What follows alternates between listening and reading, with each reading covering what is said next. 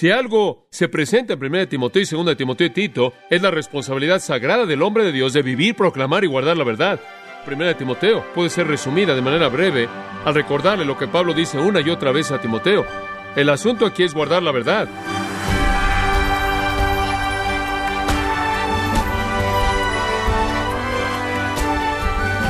Le damos las gracias por estar en sintonía en su programa Gracias a vosotros con el pastor John MacArthur.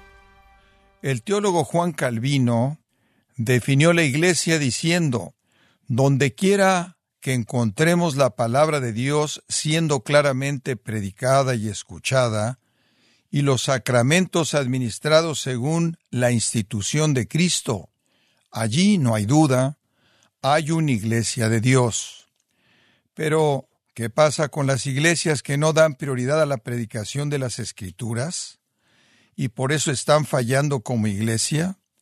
Hoy, el pastor John MacArthur, en la voz del pastor Luis Contreras, nos enseñará cómo la iglesia debiera atesorar las escrituras y tener como prioridad la predicación de las mismas en la serie El peligro de amar el dinero, en gracia a vosotros.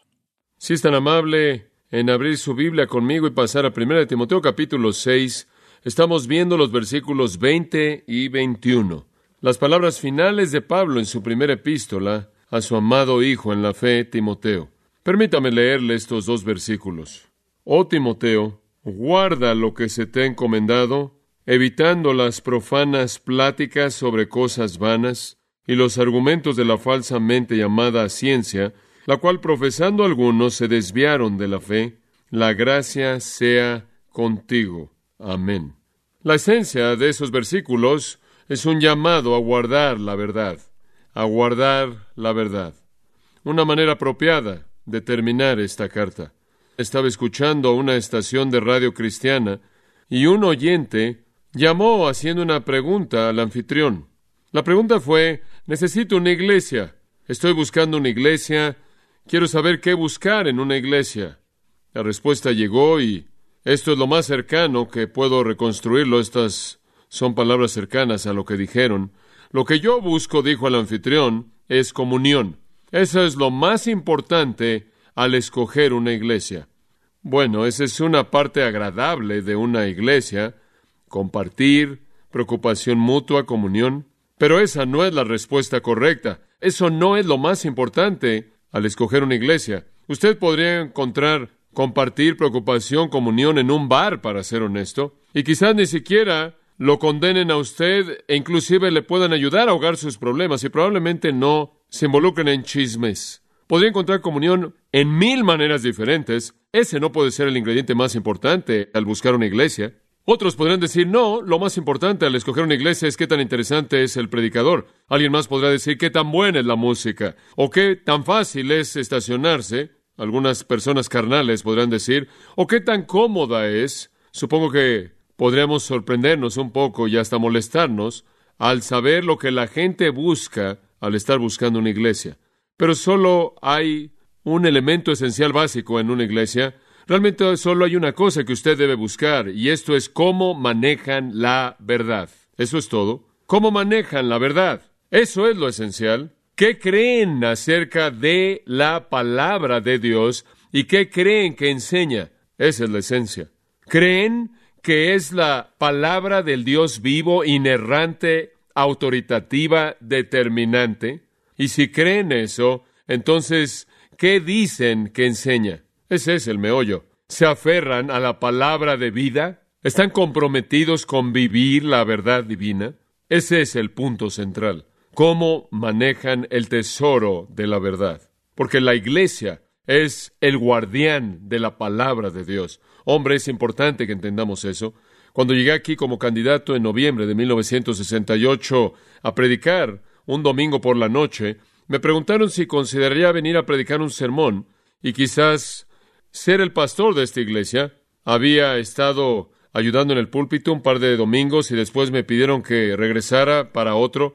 Y nunca olvidaré, llegué ese domingo por la noche y estaba tan cargado, y algunos de ustedes lo recuerdan, estaba cargado de Romanos capítulo 7. Lo había estado estudiando durante seis semanas y hablé esa noche y derramé mi corazón. No me acuerdo De hecho, si tenía notas, quería sacar esto por tanto tiempo que simplemente descargué todo y cuando me fui a sentar al lado de Patricia después de que había predicado, ella me dijo que probablemente nunca más me volverían a invitar porque hablé durante una hora y veinticinco minutos. Y normalmente usted no hace eso la primera vez que usted va a venderse a sí mismo en una iglesia. La primera persona que se me acercó después era un anciano y él dijo, si estuvieras aquí nos enseñarías la palabra de Dios así cada semana. Y creo que dije algo así como que sí, pero no tan largo. Pero esta iglesia desde ese entonces me demostró que tenía un deseo por conocer la verdad. Y ese fue el asunto primordial en los corazones de la gente, y debido a que esa era la preocupación primordial de mi corazón, me pareció que era una relación que podría funcionar, y por la gracia de Dios ha sido mucho más de lo que podríamos haber esperado. Y como puede ver, la iglesia es primordialmente el guardián que protege la verdad y la voz que la proclama. Debemos guardar y propagar la verdad. Y cuando usted busca una iglesia, usted debe preguntar qué creen acerca de la Biblia y qué creen que afirma. Eso es lo que pregunta. Y el resto fluye de eso. En el Salmo 138, versículo 2, la Biblia dice que Dios ha exaltado su palabra por encima de su nombre.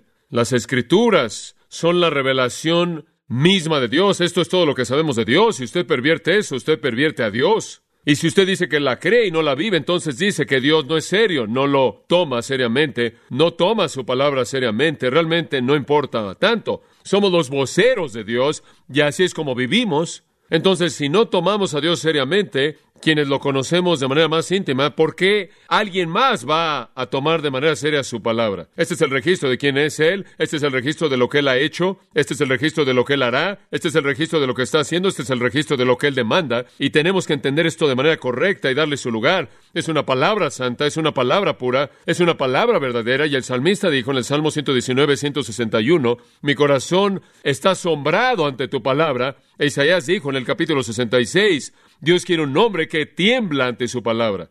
Pero cuando usted se pone de pie y dice que usted es el vocero de su palabra y vive en violación continua de la misma, usted se burla de la palabra y se burla de la autoridad de Dios y se burla del poder de Dios mediante su vida. Ese es el escándalo. El escándalo de pervertir el deber sagrado de un ministerio el cual consiste en guardar de una manera sagrada y santidad la palabra pura del Dios vivo. Esa es la peor violación de confianza. Esta Biblia que usted tiene en su mano, que yo tengo en mi mano, que usted tiene en su mano, es lo más sagrado que sus manos jamás tocarán en este mundo. Este es el depósito sagrado definitivo. Como Pablo le dijo a los tesalonicenses, a él se le había encomendado el Evangelio para guardarlo, para preservarlo.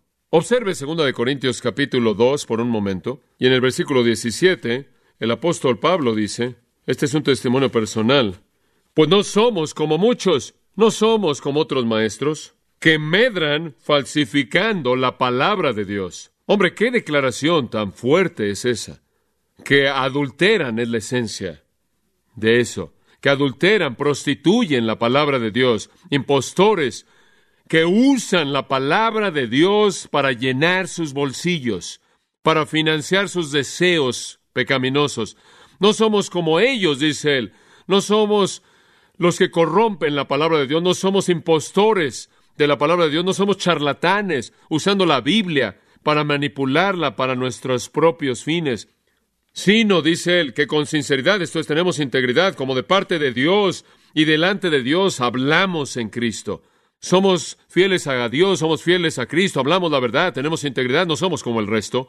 Sostenemos en alto la pureza de este libro santo. Entendemos la amonestación de Deuteronomio 4.2 a no tocar las escrituras, añadirlo, quitarle, la advertencia de Apocalipsis 22, 18 y 19, a no añadir o quitar, no sea que las plagas escritas en este libro sean añadidas a nuestro destino. Preservamos la palabra, Pablo dice. Preservamos la palabra, Pablo dice. Nos aferramos a la pureza de la palabra. Ministramos con integridad delante de Dios y delante de Cristo. No somos como el resto quienes pervierten, adulteran y tuercen y usan las escrituras para sus propios fines. Judas, versículo 3, Judas escribe, y este es un llamado realmente a la vigilancia, a que contendáis ardientemente por la fe que fue una vez dada a los santos. Literalmente, la fe entregada una vez a los santos significa la Biblia. Y él dice, debe contender ardientemente, y la palabra contender ardientemente es epagonizo. En medio está la palabra agon, de la cual obtenemos agonía, usted sabe eso.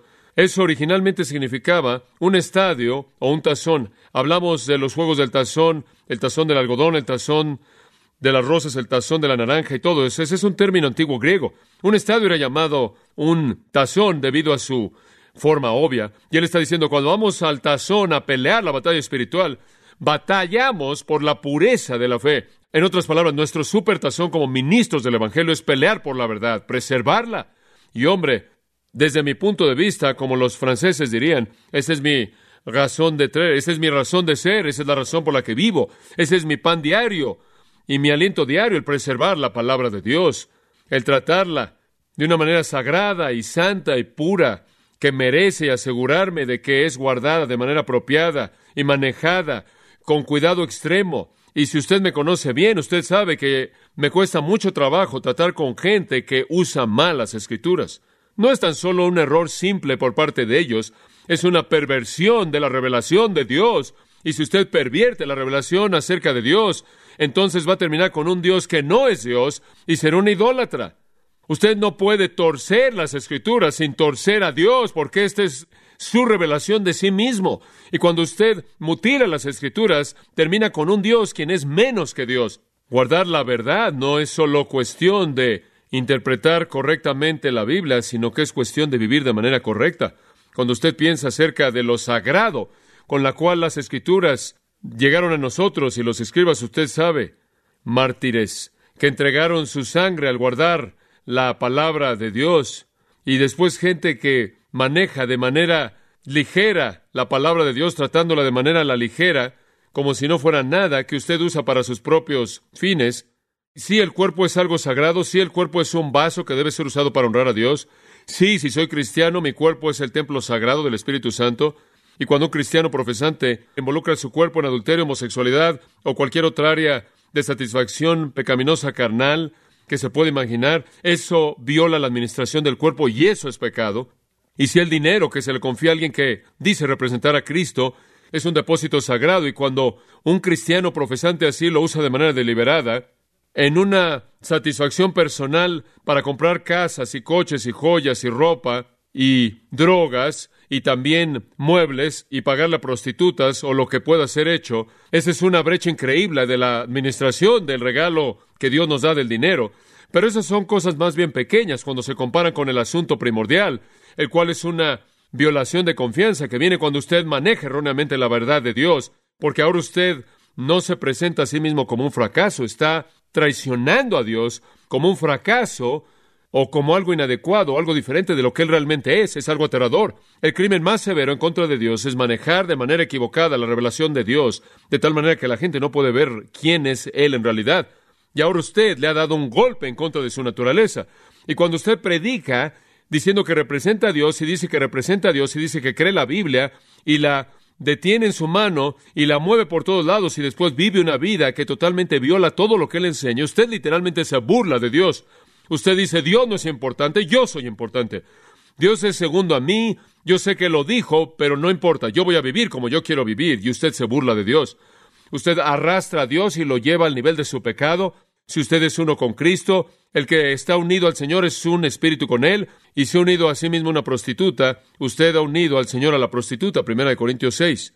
Cuando usted demanda que otras personas sigan la verdad de Dios mientras que usted de manera abierta la viola, usted arrastra y profana la verdad de Dios y se presenta a sí mismo como un manipulador de la verdad de Dios para sus propios fines. ¡Qué profanación! ¡Qué burla! Y cuando usted da un paso más hacia adelante y tuerce las escrituras para que parezcan que enseñan que Dios quiere que toda persona sea saludable y Dios quiere que toda persona sea rica y Dios quiere que toda persona sea exitosa, y si tan solo usted cree en Jesús, usted puede tener todo lo que quiere. Cuando usted propaga ese tipo de perversión, entonces Dios es convertido en algún tipo de genio celestial esperando que haga de usted lo que usted quiere. Usted sabe, usted va a disfrutar de todo lo que quiere si tan solo escoge la puerta correcta, si tiene suficiente fe para creer. Dios se vuelve un genio que aparece de una botella y hace lo que usted lo forza a hacer. Usted destruye la naturaleza de Dios. La expresión más perfecta de su voluntad puede ser a través del dolor. La expresión más perfecta de su voluntad puede ser a través de la tragedia. Hicimos un programa de televisión en esta serie de segunda mirada con un hombre llamado Bob Willen. Bob Willand iba camino a una carrera de béisbol de ligas mayores y fue enviado a Vietnam. Mientras iba corriendo a rescatar a un amigo que había caído, pisó una mina y le voló las piernas. Esto, claro, fue el fin de su carrera de béisbol. Y él regresó a Estados Unidos y decidió que iba a tener brazos fuertes porque iba a caminar en sus brazos. Él camina porque tiene la mitad del cuerpo hacia arriba y camina sobre manos. Entonces decidió fortalecer su cuerpo, la parte superior del cuerpo, y comenzó a levantar pesas. Y antes de que terminara, estableció el récord mundial a levantar pesas. Pero le quitaron el récord porque él no tenía el uniforme apropiado. Esto es porque no usaba zapatos y perdió el récord. Eso no lo desanimó. Él decidió meterse en correr en carreras y antes de que terminara, decidió caminar por todo Estados Unidos en sus manos por el hambre mundial. Le tomó tres y medio años. Recientemente corrió en el Maratón de Los Ángeles, quizás lo vieron. Ama al Señor. Y cuando alguien me hace la pregunta, ¿fue eso justo? Yo dije, habría sido algo injusto para nuestra sociedad si Bob Willand hubiera terminado como otro jugador de béisbol. Habríamos perdido la inspiración de un hombre increíble.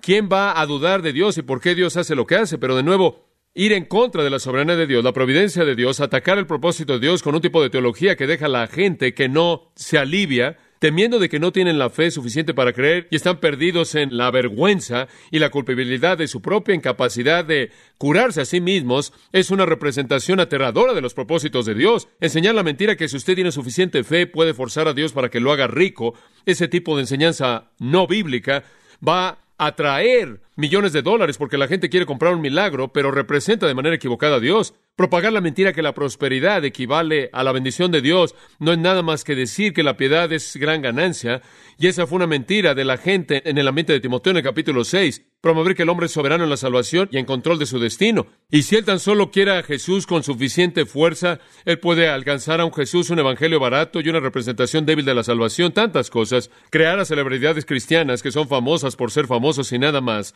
que se ponen de pie y expresan la fe y realmente no la conocen. Como puede ver, todas estas cosas en mi juicio han representado erróneamente las Escrituras. La mala representación de la naturaleza de Dios, el evangelio de Cristo, la obra del Espíritu, negar la vida santa, sin lugar para la humildad, ese espíritu afable y apacible, piadoso de las mujeres, y esa maravillosa virtud fuerte, humilde de los hombres piadosos con gran integridad no está ahí. Como puede ver, ese es el gran depósito sagrado que es violado, ese es el punto.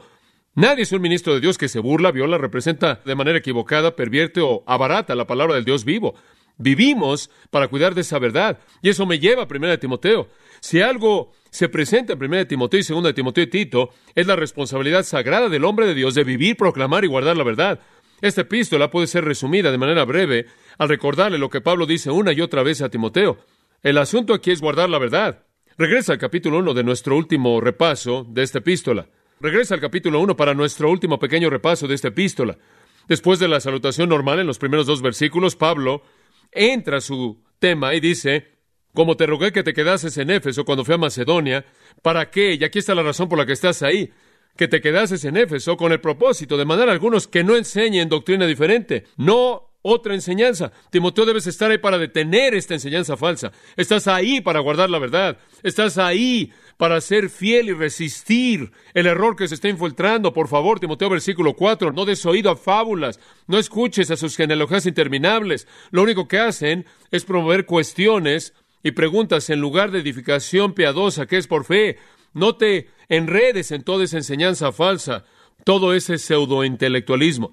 Aquellos versículos 7 que desean ser maestros de la ley, no entendiendo lo que dicen ni las cosas que afirmen, ciertamente no deben ser escuchados. No tienen idea de lo que están hablando, simplemente quieren ser maestros. Buscan la función sin la verdad. Timoteo te dejé ahí para mandar a gente que enseñe el error, a detenerlo y te dejé ahí para que seas puro y te mantengas sincero e influenciado como la fuente de verdad. Después en el versículo 18, este mandamiento, y de nuevo un lenguaje muy fuerte, este mandamiento, hijo Timoteo, te encargo, para que según las profecías que se hicieron en cuanto a ti, esas profecías, pelees la buena batalla. Timoteo, tú eres un soldado y tienes que pelear una batalla. ¿En qué consiste? Versículo 19. En guardar la fe. Guardar la fe porque algunas personas desecharon la fe y naufragaron en sus vidas. La fe es el contenido de la verdad cristiana, la verdad de Dios. Aférrate a ella, Timoteo, aférrate a ella. Capítulo 2, versículo 7. Por esta causa, dice él, fui ordenado un predicador y apóstol, y después me encanta este paréntesis, hablo la verdad en Cristo y no miento. ¿Sabe una cosa? Eso debe estar detrás del nombre de todo predicador. En lugar de decir reverendo tal y tal, o dede, o reverendo tal tal, o doctor en teología, o maestro en teología, o maestría en divinidad, o lo que le gusta a la gente colocar en su nombre, deberían decir reverendo tal y tal, yo predico la verdad en Cristo y no miento. Ese es el corazón del ministerio. En eso consiste. No me diga cuál es su título, dígame lo que tiene que decir. No me hable de su educación, de su preparación. No quiero saber de qué fue su disertación. Lo que quiero saber es si habla la verdad. Eso es lo que quiero saber. Y lo que es trágico y rompe nuestro corazón es ver escuela tras escuela y seminario tras seminario, iglesia tras iglesia, abandonando la verdad. Ellos no guardan la verdad, el tesoro sagrado. No. Pablo dice, yo soy un predicador y yo soy un apóstol y te voy a decir lo que eso significa. Eso significa que hablo la verdad en Cristo y no miento. Habla la verdad, proclama la verdad, vive la verdad. Observe el capítulo 3. Sí es el depósito sagrado más que cualquier otra cosa del hombre de Dios, del creyente, el guardar la verdad. Entonces es sorprendente que en todos los requisitos para un anciano que en el capítulo 3 solo una tiene que ver con una habilidad apto para enseñar. Ese es el único requisito para un pastor que es dado en esta lista que es diferente de un requisito espiritual y moral. Es la única capacidad demandada. ¿Por qué? Porque la función primordial del hombre de Dios es guardar la verdad, enseñar la verdad, propagar la verdad.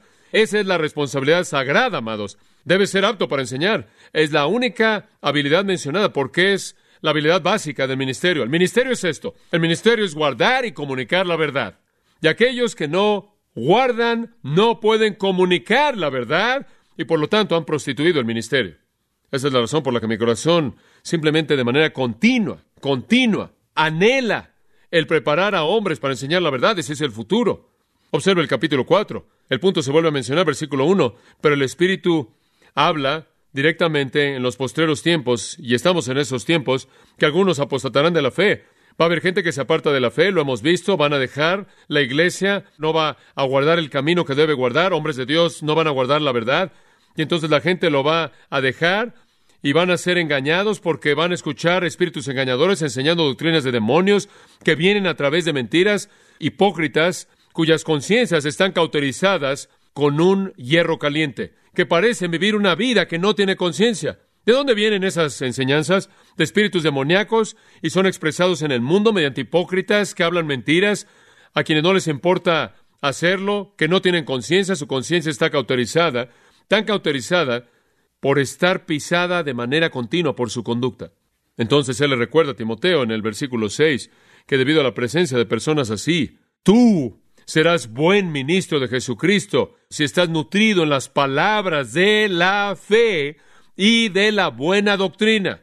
¿Qué quiere decir con eso? Las palabras de la fe, las escrituras, las palabras de la buena doctrina, eso es lo que las escrituras enseñan. Entonces, Timoteo, debido a que hay espíritus demoníacos enseñando doctrinas demoníacas a través de espíritus mentirosos, quienes parecen no tener conciencia, quienes están metidos en esto por motivos personales, tienes que ser fiel en guardar la verdad. Y eso significa que tienes que estar nutrido en las palabras de las escrituras y de la buena enseñanza. Y ese es el positivo. El negativo, versículo 7, tienes que rehusarte a escuchar las fábulas profanas y de viejas, que en cierta manera era un eufemismo para referirse a la filosofía de ese entonces, y tienes que forzarte a pegarte a la verdad.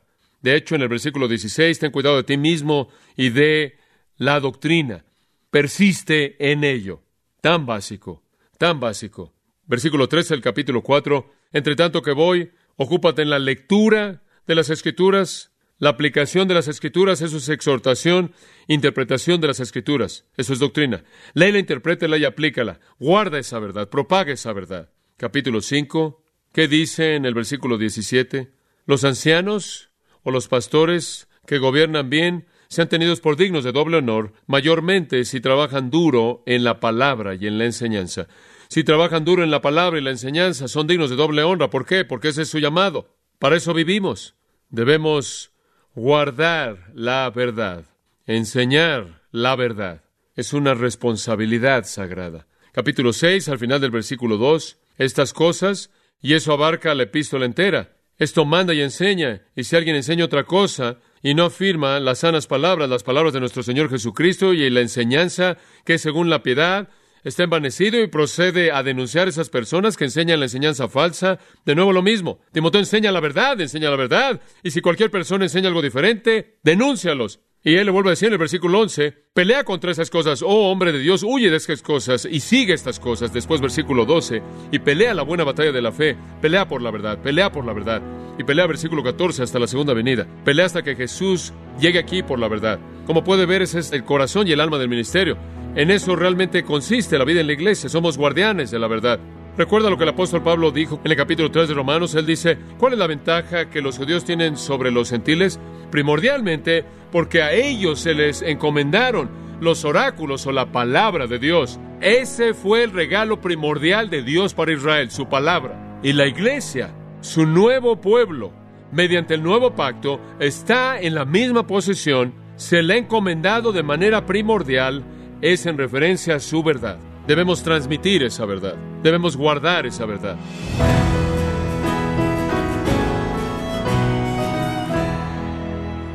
El pastor John MacArthur nos enseñó que la responsabilidad de cualquier iglesia es guardar y proclamar las escrituras.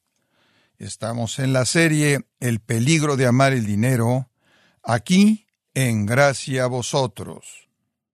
Estimado oyente, Quiero recomendarle el libro El Jesús que no puedes ignorar, en donde John MacArthur camina por los relatos del Evangelio y muestra un destacado y apasionado cuadro de Jesús que usted no puede ignorar. Adquiéralo en la página de gracia.org o en su librería cristiana más cercana. Recordándole también que puede descargar todos los sermones de esta serie el peligro de amar el dinero, así como todos aquellos que he escuchado en días, semanas o meses anteriores, animándole a leer artículos relevantes en nuestra sección de blogs, ambos en gracia.org. Si tiene alguna pregunta o desea conocer más de nuestro ministerio, como son todos los libros del pastor John MacArthur en español o los sermones en CD, que también usted puede adquirir, escríbanos y por favor mencione la estación de radio por medio de la cual usted nos escucha en gracia a vosotros. Es importante conocer no solo el país y ciudad de donde usted nos escucha, sino también la radio.